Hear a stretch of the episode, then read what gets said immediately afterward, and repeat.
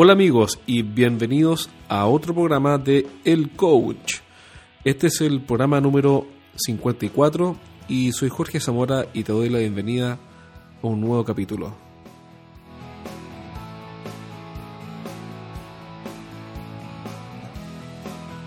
En el programa de hoy día vamos a ver algo súper simple, como siempre, pero súper interesante. ¿Y por qué digo que es súper interesante? Porque durante las últimas dos semanas me ha tocado ver algo, algo que, que para mí es nuevo. Y eso es que muchas empresas, en, particular muchos gerentes de venta, están preparando y ya presentando, de hecho, sus planes de venta 2016 eh, para que año que comienza en un par de semanas más. Y algunos de ellos me pidieron ayuda y otros me mostraron sus programas y me di cuenta de que la mayoría tiene algunas falencias, algunos pequeños errores que son, la verdad, críticos al momento de implementar esos planes. ¿A qué me refiero? Me refiero a que cuando uno hace un plan de ventas, lo que tenemos que lograr es que la ejecución de ese plan sea impecable, de que la ejecución de ese plan sea excelente, porque si no, ¿qué es lo que ocurre? Ocurre algo que tal vez tú ya has visto, y yo lo he visto también más de una vez, y es que los planes de venta quedan guardados como PowerPoint eh, o como carpetas de eh, impresas con papeles que acumulan polvo y que al final nunca nadie vio y nunca nadie revisó. Y eso es sin duda un fracaso.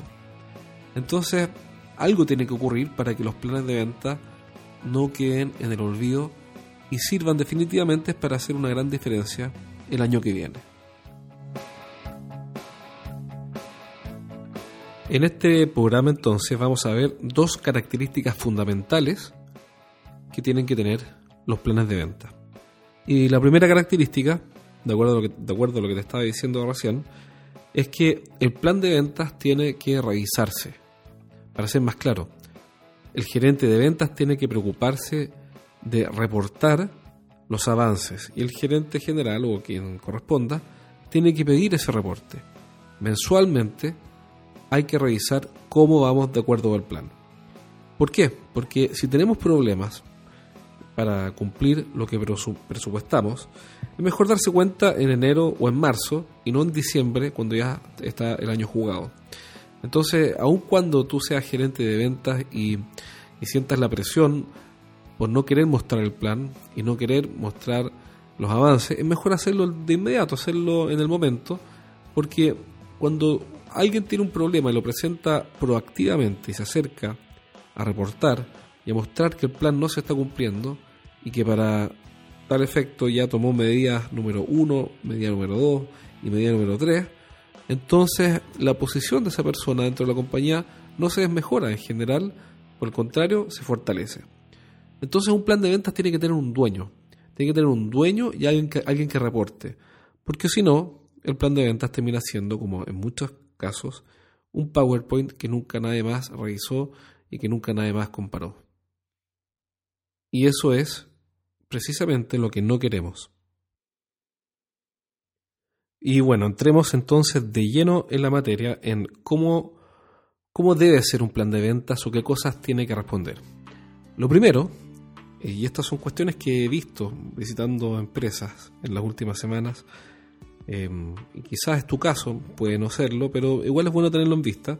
Es que cuando les pregunto, muéstrame por favor tu plan de ventas, lo que hace el gerente es sacar un presupuesto de ventas, cuestión que es completamente diferente. Aquí voy, dicen, sí, claro, aquí tengo mi plan de ventas y me muestran las metas de ventas dividida, por ejemplo, por líneas por líneas de negocio.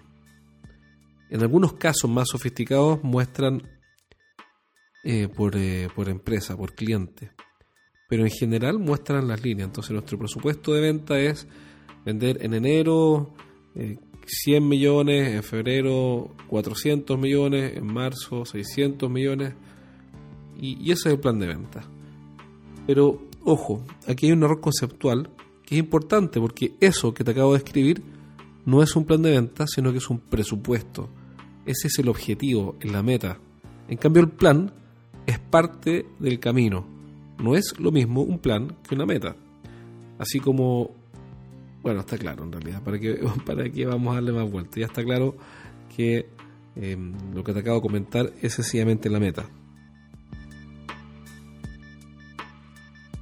Vamos entonces con el plan. Entonces, ¿qué cosas debe responder un plan de ventas? Un plan de ventas sin duda debe responder la pregunta cuánto vamos a vender, que era respecto a la meta que hablábamos recién, pero dice un montón de cosas adicionales. Dice a quién le vamos a vender ese monto, es decir, a qué cliente. Tenemos monto de venta 1, por ejemplo, asociado al cliente 1 el próximo año. Y eso está perfecto.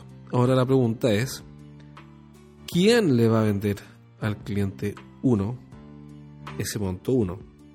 Es decir, cuánto, a quién y quién va a ejecutar eso. ¿Por qué? Porque no siempre, y créeme que pasa, no siempre está claro quién es el responsable de venderle la cantidad que estamos definiendo al cliente que estamos definiendo. Especialmente cuando hablamos de cuentas nuevas o de clientes nuevos a los cuales queremos entrar.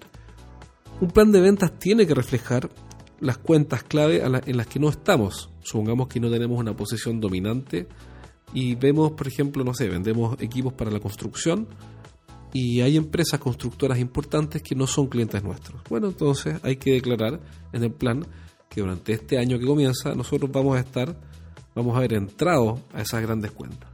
Cuando yo converso esto, igual es divertido, pero cuando converso esto con los gerentes de venta me dicen, no, pero es que eso es imposible, porque yo no puedo eh, saber cuánto esta constructora va a comprar en equipamiento durante el próximo año y por ende no puedo decir que lo voy a vender tanto.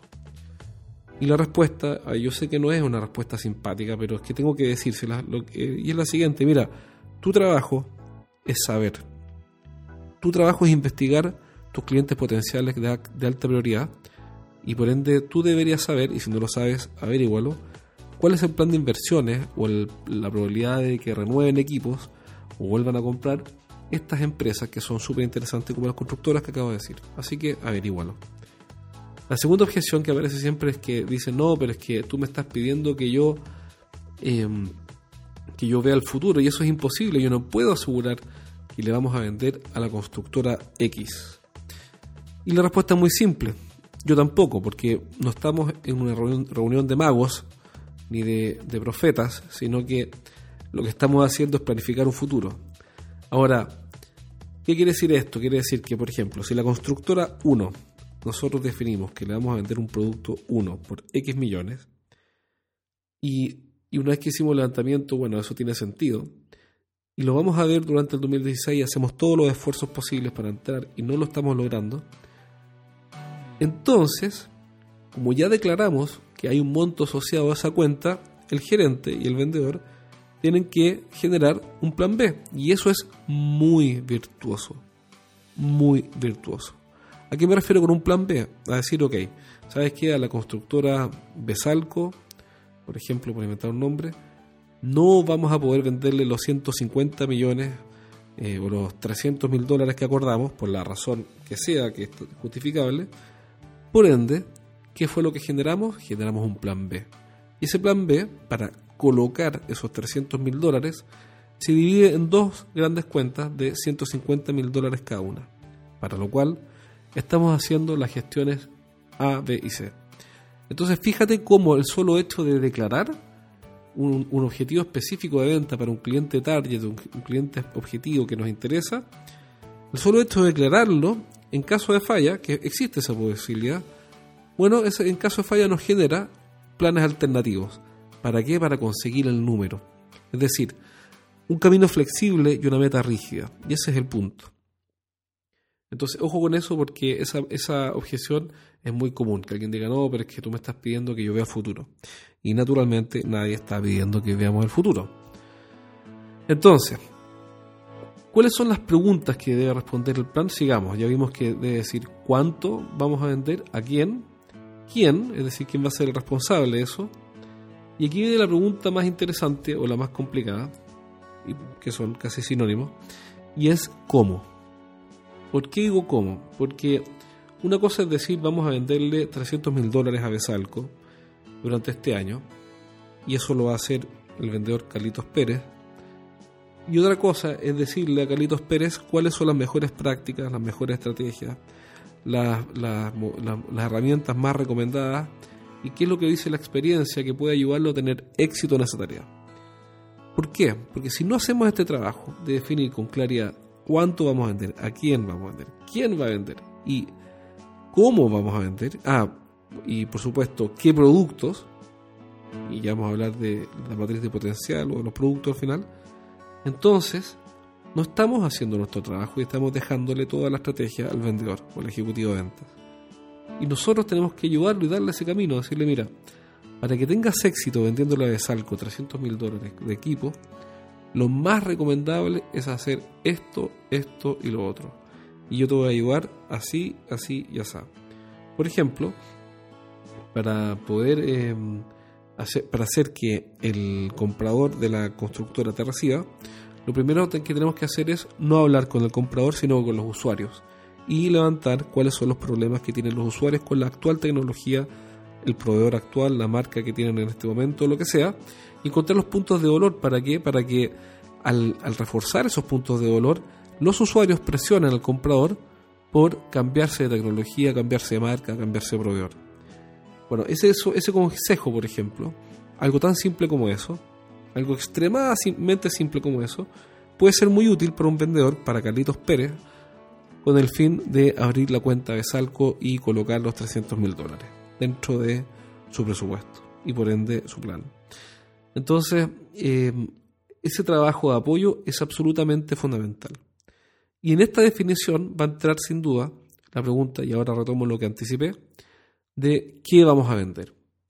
¿Y por qué me refiero a qué vamos a vender? Porque recuerda que en el plan de venta vamos a abordar clientes nuevos, que son los clientes target, que nos interesa estar, por esas declaraciones que nosotros hacemos, decimos, mira, sabes que este año tenemos que estar en, eh, no sé, en Coyahuasi o en la empresa X. Em, también estamos hablando de clientes históricos, es decir, no solamente clientes nuevos, sino que de clientes históricos. Entonces, de los clientes históricos, hay una cuestión que es súper importante y es lo que se llama la penetración de cuentas o desarrollo de cartera. ¿Qué es la penetración de cuentas? La penetración de cuentas responde a las preguntas siguientes responde a la pregunta ¿qué otros productos o servicios nuevos o complementarios puedo incorporar en estas cuentas o en estos clientes? Y para eso lo que hay que hacer, naturalmente, es abrir la estadística de ventas por líneas. Vamos a suponer que esta empresa tiene tres líneas de productos. Y abrir los principales clientes en las líneas 1, 2 y 3. Y con eso, ¿qué vamos a encontrar? Que en la línea 1 vendimos 100 mil dólares, en la línea 2, 0, y en la línea 3 300 mil dólares. Entonces cuando yo quiero hacer crecer una cuenta, lo primero que tengo que hacer es pensar cómo le vendo más de las líneas que compra, sin duda, y luego pensar cómo puedo hacer que este cliente, la constructora X, incorpore la línea 2, que es la línea que no está comprando. Entonces, con eso recién yo podría empezar a decir, ok, tengo un plan de venta, Em, tengo un plan de ventas porque ya respondí las preguntas más importantes, que es cuánto, a quién, quién, qué cosa y cómo. Y mm, si me permites redondear un poco la idea, hay un punto en el que fallan la mayoría y es en el cómo. En general dejan a los vendedores muy votados respecto al cómo. No los gerentes, no digo que todos por supuesto, pero me ha tocado verlo, no se hacen partícipes, en parte porque no, no saben, pero no se, nos hacen partícipes del cómo, que es la parte más compleja que es dotar al vendedor de un entrenamiento, herramientas, procesos y habilidades necesarias para que tenga éxito en la tarea de entrar, por ejemplo, usando este ejemplo, de Salco. Entonces, en el cómo hay un tremendo trabajo que hacer, porque el cómo, a diferencia de las otras preguntas, tiene más de una respuesta. Van a haber cosas que van a servir más, como por ejemplo invitar a un cliente a una demostración, invitar a la oficina, un desayuno, un lanzamiento de un producto, y otras que van a servir menos. Entonces, eh, el desafío está en entregarle el camino al vendedor, pero con una gran claridad en el cómo. ¿Qué es lo que voy a hacer para conseguir que me reciban y luego me compren? En general, muchos gerentes no entran en esta materia, quizá por comodidad, no lo sé, pero es importante que si tú lideras un equipo de ventas, eh, entregues esa información y estés dispuesto a discutirla abiertamente para encontrar la mejor manera de tener éxito en la conversión de nuevos clientes o en el desarrollo de cuentas.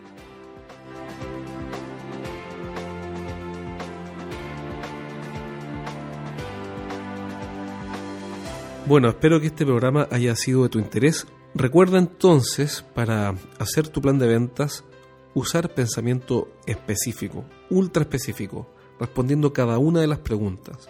¿Quién, cuándo, cómo, dónde, etcétera para que esté extremadamente claro cuál es nuestro plan para conseguir el presupuesto, que no es lo mismo que el plan de ventas.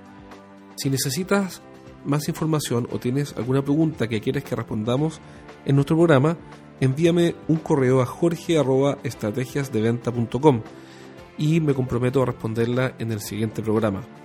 Además, recuerda que en estrategiasdeventa.com slash libros está a la venta el libro Los siete pecados de los ejecutivos de venta, cómo vender más dejando de cometer errores, y podrás comprarlo directamente en Amazon o a través de esa página web. Te espero en un próximo programa y recuerda comentar y compartir este audio para que más gente tenga acceso a esta información. Un abrazo y nos vemos, nos vemos en un próximo programa.